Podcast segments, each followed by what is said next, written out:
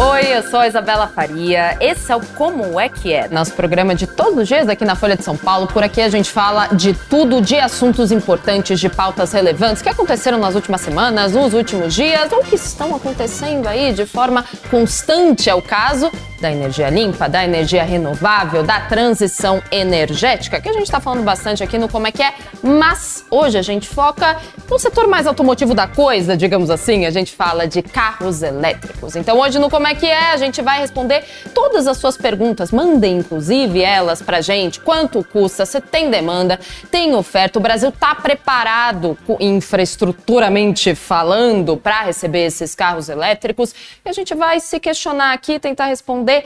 Carros elétricos são 100% limpos quando a gente fala de energia renovável? Essas são algumas das perguntas que tentaremos aqui explicar. Estou falando no plural porque, obviamente, não estou sozinha, nunca estou, mas se a gente fala de setor automotivo e transição energética, só dá para falar com Eduardo Sodré, que é repórter especial com foco justamente em transição energética e também setor automotivo. Sua terceira vez aqui, né? Terceira vez. Muito obrigada novamente por vir, por aceitar nosso convite. Eu agradeço, é um prazer. E olha, a gente estava conversando, né, antes do programa começar, muita coisa mudou desde desde que você veio a última vez falar de carros elétricos, de Muita eletrificação. E mudou muito rápido. Exato. As coisas estão acontecendo muito rapidamente. Você falou futuro, no futuro, eu lembro do, do, último programa, no futuro as coisas serão assim, o futuro tá, tá quase lá, né? Tá Sim, batendo... temos, digamos, amostras do que vai ser esse futuro. Exato, tá batendo a porta. Então vamos então trazer esse futuro para agora. Qual o status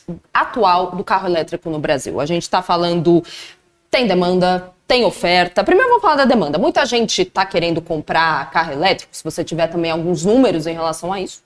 Pode. Olha, muita gente quer comprar esses veículos. No ano passado, 2023, foram vendidos 19.300 unidades de automóveis 100% elétricos no mercado brasileiro. Quando a gente fala 100% elétrico, são os modelos que não têm um motor a combustão, como por exemplo os híbridos, híbridos plug-in, né, que também pode ser carregado na tomada. Isso é um número muito significativo. Só o modelo mais vendido, que foi o BYD Dolphin, já começou o ano muito bem. Em janeiro foram 1.800 unidades vendidas. Gente, um carro 100% elétrico, num país continental como o Brasil, que ainda é um produto, ah, digamos que restrito a grandes centros, aonde você encontra uma maior possibilidade aí de pontos de recarga. E amanhã a BYD lança o Dolphin Mini, que é uma versão, como o nome já diz, é um modelo mais compacto. Tem um outro nome lá fora, é o Seagull, né, que é gaivota em inglês, mas no Brasil, para poder associar com grande sucesso, chamaram ele de, de Dolphin Mini.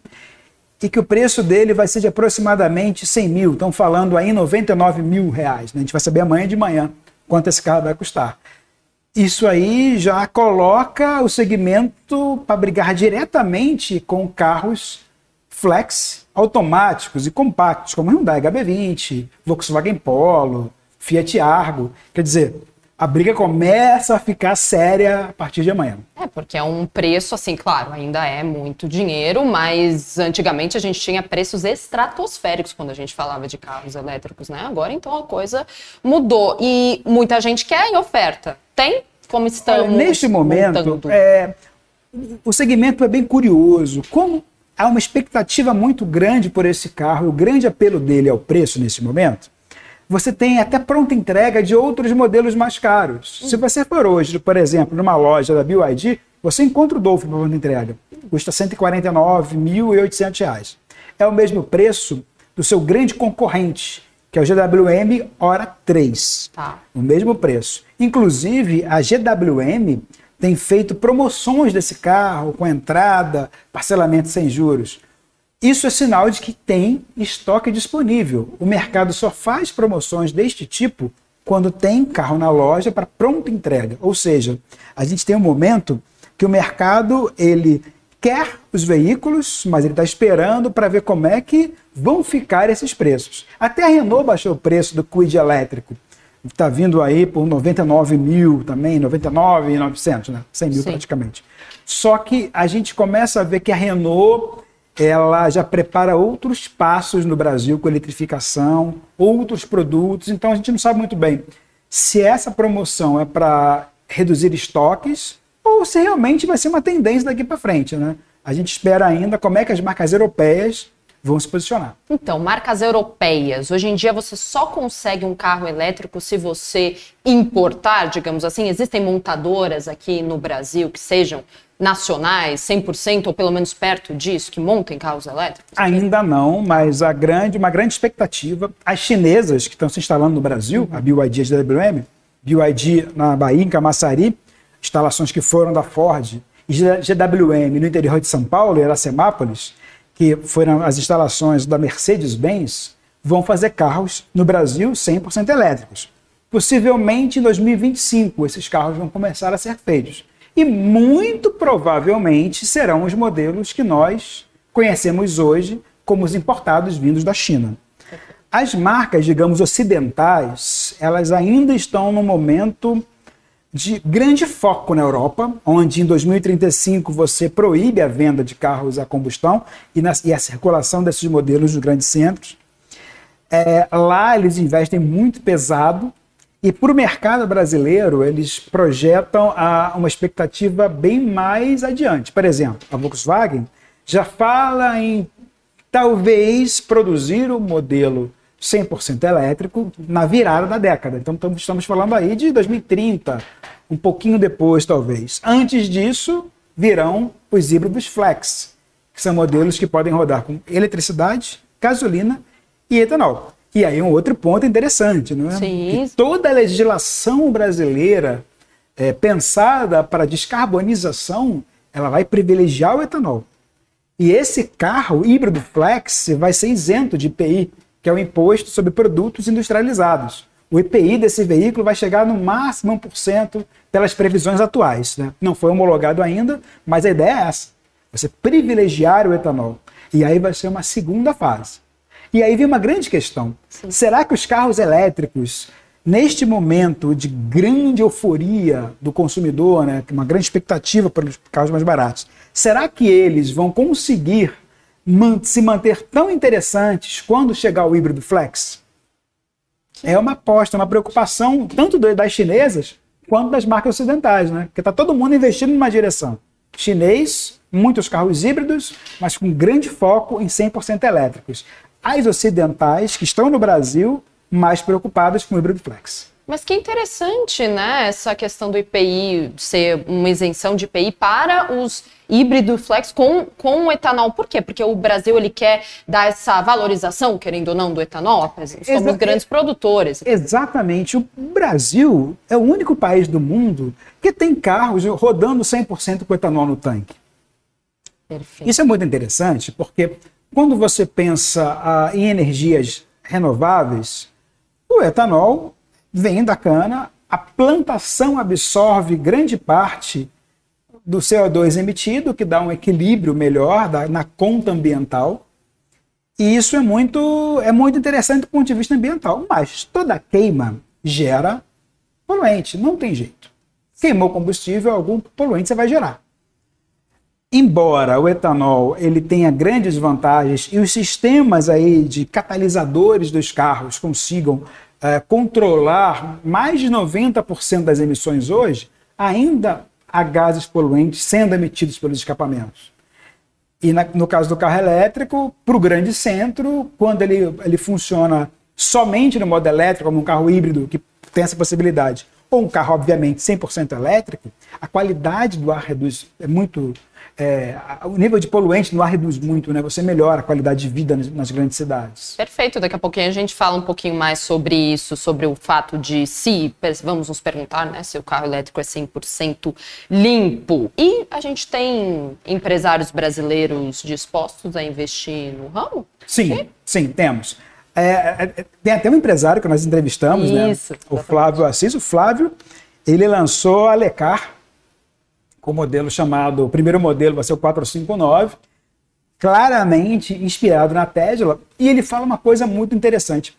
Ele vem do, do mercado de cartões de alimentação e ele viu que no momento como o atual, que é um momento de disruptura, de uma nova tecnologia, você tem a chance de surgir uma nova liderança ou novas lideranças na indústria automotiva. Perfeito. Ele está agindo com cuidado, porque a gente sabe dos exemplos de indústrias brasileiras que não, que não deram certo no setor automotivo. Porque fazer um carro é algo muito complicado. Né? Fala-se muito no lobby dos montadores estrangeiros que não deixam os negócios é, é, prosperarem no Brasil, Perfeito. mas a grande verdade é que nenhuma montadora trabalha sem parcerias. Né? Hoje o cenário é muito diferente do que foi a, na época da Gurgel, por exemplo. As parcerias são fundamentais, inclusive para os grandes grupos. Né? Você pega a GM, parceira da Honda, Aliança Renault-Nissan, o grupo Stellantis que congregou oito marcas diferentes no mesmo guarda-chuva, quer dizer talvez aí um carro nacional de uma marca nacional 100% elétrico tenha 100 chances de vingar se fizer um trabalho de, digamos, de juntar diferentes interesses em prol de um produto né, finalizado. Perfeito, porque é um trabalho muito minucioso. Muito né? minucioso. Tá falando... São muitas etapas de homologação, de segurança. Segurança, é, eu acho que é uma das é, principais. Isso é uma coisa muito séria, ah, não é? É uma coisa Exato. muito séria. Você homologar um carro e fazer com que ele se torne seguro é algo fundamental. E no Brasil, a, a legislação de segurança ela está evoluindo junto com a legislação ambiental. Ah, que interessante. E, isso é interessante falar também. Por favor. A gente vai ter, a gente está no Procon V7, que é o nosso programa de controle de emissões de poluentes por parte dos automóveis. Isso inclui tudo, moto, carro, cada um tem, digamos, o seu próprio critério. No caso dos veículos leves, para os carros que estão na rua e no dia a dia, a gente vai entrar a partir de 25 de 2025 na fase 8. Aí que vem a grande questão do carro híbrido flex. Sem essa eletrificação, é impossível atender uma etapa tão exigente. E é fundamental que essas leis existam, porque senão você não consegue, de fato, trazer para o setor automotivo uma melhoria na, nas emissões de seus produtos. Porque é óbvio, você vai ter uma série de contas, não é? Olha, quanto vou gastar para investir nesse sistema para o carro ficar menos poluente? O consumidor ele quer conectividade, ele quer equipamento, ele não está pensando muito naquilo. E muitas vezes a montadora foca só nesse ponto, e quando na verdade descarbonizar, reduzir emissões é fundamental para a indústria conseguir é, se adequar aos novos tempos. Então, mas a, as montadoras elas estão 100% comprometidas com isso? Porque eu queria te perguntar agora, você fez uma matéria justamente dizendo que as montadoras elas estão revisando os prazos para eletrificar os carros e estão evitando falar aí do fim dos modelos a combustão, dos motores a combustão, digamos assim. Você pode explicar então mais sobre isso? Por que, que as montadoras estão, não estão tão é um, é um grande, animadas, digamos é um, assim? É um grande problema. As montadoras, elas. Vou dar um exemplo interessante. A General Motors, a GM, anunciou enfaticamente uh, estamos falando aí de 3, 4 anos atrás, de que em 2035 os seus produtos seriam elétricos, globalmente falando. Foi uma meta muito ambiciosa, baseada na lei europeia. Agora, a gente começou a ver um, digamos, um certo recuo muito por conta de pressões dos concessionários nos Estados Unidos. Porque nós tivemos um episódio que a gente pode chamar do inverno do carro elétrico filas quilométricas de pessoas tentando recarregar seus carros e não conseguindo. Temperaturas, nossa, temperaturas é, de 20 graus negativos, né? Você pensa, por exemplo, no caso da Tesla, que a bateria de um Tesla, ela é feita de uma forma que quando você coloca o carregador específico da marca, ele precisa ali de uns 15 minutinhos para atingir uma temperatura da bateria e iniciar a recarga rápida. Aí, mais 20 minutos, você já consegue rodar com o carro 300 km, por exemplo. Bastante. É bastante coisa. Sim. O que acontecia era que eram uns 15 mais os 20. E aí você, num, num ponto de recarga a céu aberto, com um frio absurdo, as pessoas vendo a bateria de seus carros diminuir rapidamente, diminuem rapidamente. Por quê? Bateria não lida bem com extremos de temperatura. Muito calor e muito frio são muito complicados para as baterias. Então, o que aconteceu? As montadoras, elas, obviamente, são empresas que visam lucro. Com certeza. Que visam lucro. Então, se a legislação as força a uma mudança, elas vão ter que fazer uma conta para conseguirem, olha, A gente precisa ser rentável entregando esse produto, que é o que a lei exige. Quanto tempo eu vou levar para ter o retorno? Ah, você vai levar cinco anos para ter o retorno. Aí daqui a pouco o mercado consumidor fala: não quero esse carro, porque eu fiquei com esse carro parado na neve, no frio e não consegui carregar, tem poucos pontos de recarga porque eu preciso, então eu não quero mais. Sabe onde é que aconteceu um problema semelhante? Hum. Na Califórnia com os carros a hidrogênio. Nossa, que é outra discussão. É, foi, inclusive, nós publicamos uma, uma tradução sobre esse tema. Olha o que aconteceu.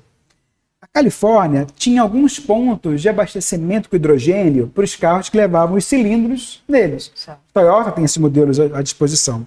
E eram carros extremamente caros, que eram vendidos com subsídios para que as pessoas os comprassem a um preço menos, absurdo. digamos, absurdo. O que aconteceu? Como a tecnologia é muito complexa e vieram os carros elétricos, isso começou a ficar um tanto quanto em desuso. O que aconteceu? O preço dos carros despencou. Aí você pensa, opa, vou comprar um carro hidrogênio usado, vou pagar barato, tipo 10 mil dólares, e você verde, que felicidade. Só que acontece uma coisa: se não tem carro vendendo, se não fez sucesso, a infraestrutura não acompanha. Então, vários postos que tinham ali o hidrogênio disponível, que é algo complicado de manutenção, ou desativaram os serviços ou simplesmente não houve a expansão necessária. Então a pessoa compra o carro e fica com o carro restrito a um perímetro muito pequeno. Porque se ele for viajar, ele pode ir, mas como é que ele volta? Exatamente. Perfeito. A gente tem já algumas perguntas aqui. Opa. em Paraná fala o seguinte: aqui em Londrina, a segunda maior cidade do Paraná, vai inaugurar em poucos dias uma concessionária da BYD. Acredita que ainda terão mais promoções à vista? em Paraná está aqui. Eles começaram agora no domingo, né? Fizeram uma grande campanha com vendas pelo Mercado Livre, com descontos em bônus, 10 mil reais. Quer dizer, o carro sairia tecnicamente abaixo de 90 mil. É, os chineses eles têm uma estratégia muito agressiva comercialmente. O mundo inteiro está apavorado com isso, porque eles não têm medo de perder dinheiro. Eles que é algo muito ousado. Eu, é muito ousado. Assim, e como ninguém sabe muito bem quanto custa efetivamente a produção de um carro na China e quanto eles ganham por unidade vendida, por exemplo, ninguém sabe se o preço final do carro é realmente um preço real uhum. ou se é um preço extremamente subsidiado para fazer aquele, é, para ganhar aquele mercado. Perfeito. Então, hoje, os europeus estão com uma, uma, uma grande dificuldade de lançarem, primeiro, carros elétricos compactos. E segundo, carros elétricos compactos competitivos e rentáveis diante dos chineses. Você chega uma montadora, como a Volkswagen, que está investindo 180 bilhões globalmente, com maior foco, mercado americano, mercado europeu, em eletrificação, você fala, olha, você vai ter que investir mais ainda porque você vai ter que fazer um carro compacto para brigar com o chinês. Tipo, como eu faço isso?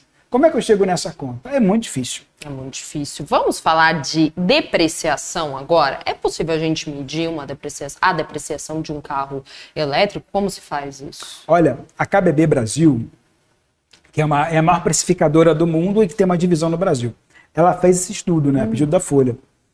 Uh, os, uh, os carros elétricos, eles depreciam mais ou menos como uh, modelos de grande volume vendidos no Brasil. Hum. Só que a gente sempre tem que pegar os carros que mais depreciam para poder bater essa conta. Sim. Por exemplo, a gente teve exemplos de carros que caíram de preço 17%, 19% em um ano.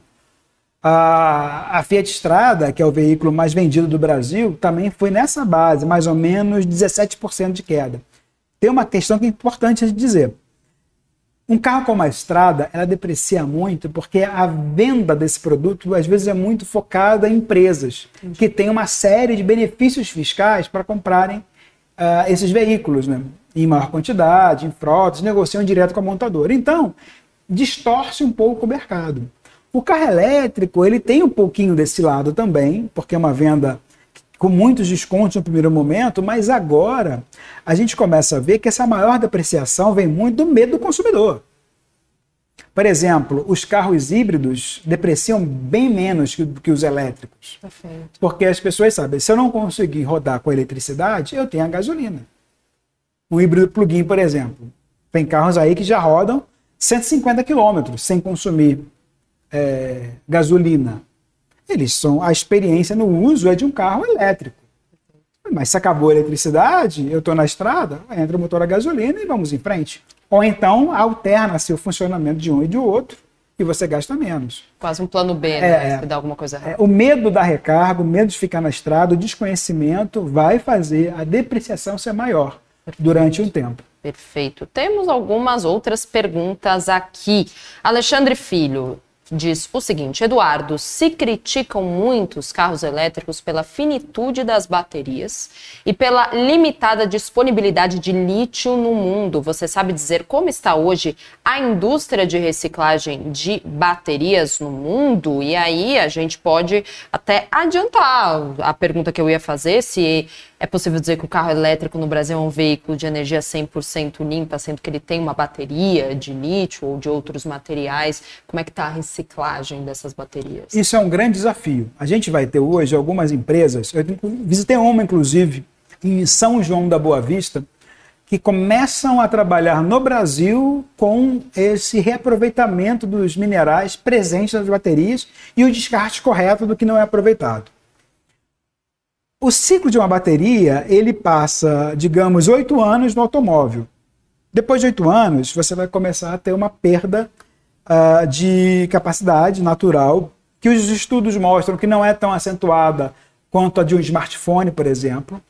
E ela, a bateria de um carro hoje, ela é formada por várias células, várias pilhas colocadas lado a lado, ou empilhadas, com um eletrólito. O futuro, esse eletrólito sai de cena, que é uma substância líquida ou pastosa, e você vai ter um eletrólito sólido, que é a bateria em estado sólido. Mais durável, mais, uma maior capacidade de carga. Então o que, que vai acontecer? Daqui a 10, 15 anos, os carros elétricos terão uma outra tecnologia. E tudo que está rodando hoje vai estar ultrapassado. O que, que você faz com milhões de baterias? as soluções, a primeira solução, a bateria que não serve mais para um carro, ela ainda pode servir para, por exemplo, armazenar energia de fonte renovável, eólica, solar. Ela vira, digamos que um gerador. Ela armazena aquela energia ao longo do dia e ela pode ser usada à noite. Então, por exemplo, você vai criar um comércio de reaproveitamento de baterias que saem dos automóveis, que são possivelmente reciclados, e você coloca essa bateria dentro de ah, empresas, residências, aproveitando melhor a energia de fonte, energias de fonte renovável. Em relação aos minerais, eles também são recursos, digamos que finitos. Então, essa reciclagem vai ser fundamental. a China, por exemplo, que é uma grande produtora, depende de, de, de importar muitos minerais que podem vir, inclusive, do Brasil. O Brasil tem reservas de lítio, a América do Sul é muito grande reservas de lítio. Só que quando você muda a tecnologia, você vai começar a diminuir a dependência da extração do mineral. Você vai poder utilizar mais do mineral reaproveitado e reciclado. A questão é que ainda são poucas as empresas globalmente que trabalham nisso e ainda não há um ganho de escala que nos permita pensar que esse é, digamos, com um futuro uh, ah, 100% viável. A gente precisa ainda entender um pouco mais como é que isso vai funcionar e quando é que a gente vai chegar nesse momento? Quando ocorrerem descartes em grande quantidade de modelos elétricos e de modelos híbridos plug-in que também possuem baterias de íon lítio. É por conta da bateria, então, que a gente não considera o carro elétrico 100% limpo, digamos Sim. assim? Ou a gente considera? Também. Porque a extração da bateria, a extração a, a extração de minérios no mundo ela é extremamente agressiva ao meio ambiente. E aí tem outro problema. O carro elétrico é transportado por caminhões a diesel mundo afora. Quer dizer, não tem um transporte aqui no Brasil, então, que o nosso modal de transporte é, é extremamente dependente de rodovias. É, não tem, por exemplo, não existe um caminhão elétrico para transportar um carro elétrico. E dificilmente, em, em num, num prazo muito curto, vai existir, porque caminhão é carga. bateria, vamos supor, para um caminhão que, que puxa 50 toneladas, tem uma boa autonomia, quantas dessas toneladas terão que ser dedicadas às baterias? E aí a conta começa a ficar um pouco mais difícil. Imagina, se você leva num carregador rápido uma hora para carregar um carro compacto elétrico, 100% elétrico, imagina um caminhão que vai ter 20 vezes mais baterias. Aí é, requer é. uma infraestrutura e um tempo. E um tempo absurdo. É. Se Aí, você por tá... isso, é.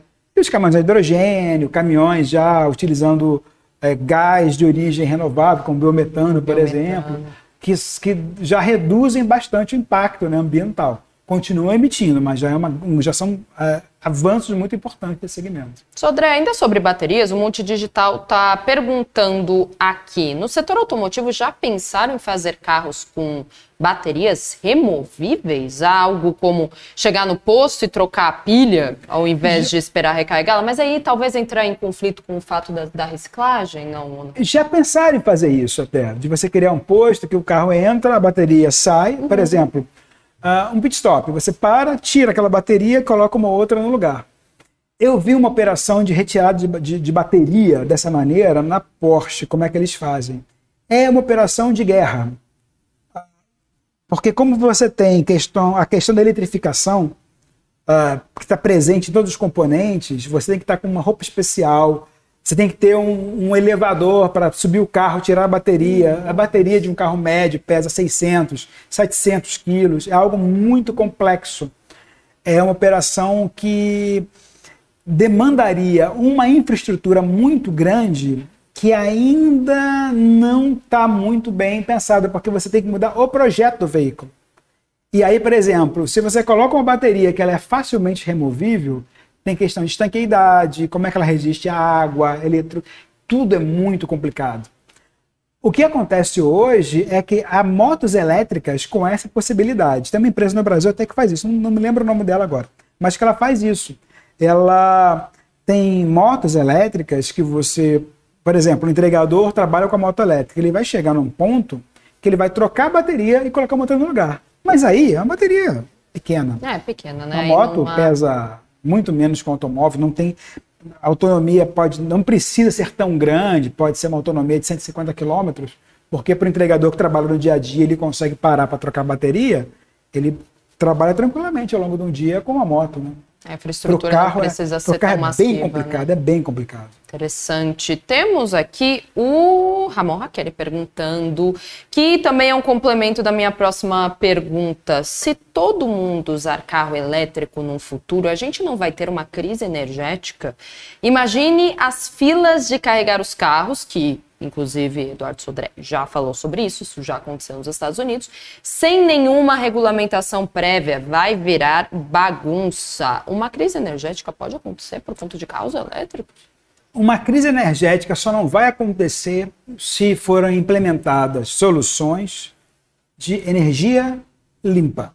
Então, por exemplo, imagina você conseguir ter postos com suporte de energia solar para recarga você conseguir é, distribuir melhor os pontos de recarga, aproveitando energias renováveis por, digamos, trechos rodoviários mais extensos, com paradas mais longas, e um maior número também de pontos de recarga.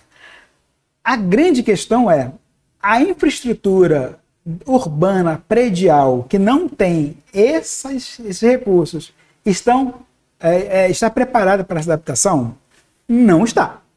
A gente fez a matéria sobre isso. Uma, há uma grande preocupação, por exemplo, de um carro elétrico uh, por conta de uma recarga feita numa instalação incorreta vier a se incendiar. Começa, por exemplo, o curto-circuito na tomada, pega no carro e o carro tem a bateria. Bateria de carro elétrico, quando pega fogo, é Copacabana, no Réveillon, é o 4 de julho. É algo assim assustador. Você imagina aquelas velhinhas de bolo que a pessoa acende, que saem aquelas fagulhinhas? Sim. Você imagina uma vela de 700 quilos. É bem complicado. Então, os bombeiros, inclusive de São Paulo, a corporação, está preparando é, normas para que prédios possam ser adaptados com segurança. E é ilusório pensar que prédios antigos vão receber uma tomadinha em cada vaga. Isso não vai acontecer. Vai ser tipo algumas, talvez, dois, três pontos de recarga que vão ser disputados pelos clientes. Aí, a importância do que vai acontecer amanhã.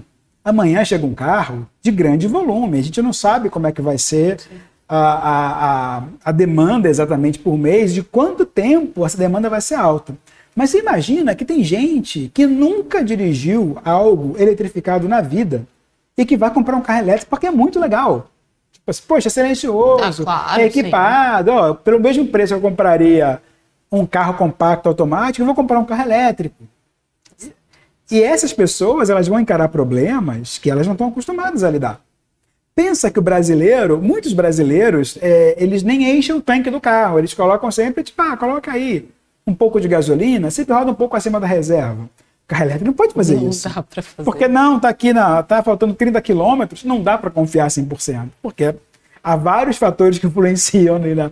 É, Tá com 30 quilômetros, mas está fazendo 40 graus lá fora, você sai com o carro no engarrafamento, aquela regeneração da bateria do ande para, que é ótimo para o carro elétrico, ela se perde, porque a temperatura muito elevada rouba a energia da bateria, de certa maneira. Há uma troca de energia, digamos assim. E não é mais como é com a gasolina, que ah, vou parar no posto para abastecer. Onde é que tem uma tomada? Onde é que eu vou recarregar meu carro? Guardaremos amanhã, então, para ver esse anúncio e também os próximos capítulos dessa grande eletrificação de veículos que a gente fala. Quem sabe da próxima vez que você vier, Eduardo Sodré, repórter especial da Folha com foco em transição energética e setor automotivo, quem sabe da próxima vez coisas já. Já tenham mudado, Bem porque provável. você veio. Exato, porque você veio da última vez, a gente já falou de outras coisas aqui, falamos do futuro. O futuro tá chegando, como eu disse. Muito, muito obrigada. Eu você é muito didático, muito obrigada pelo papo. Volte sempre, por favor. Com certeza voltarei. Até mais. Até mais. E muito obrigada a você também que assistiu ao Como é que é de hoje. Amanhã estaremos aqui. Tchau.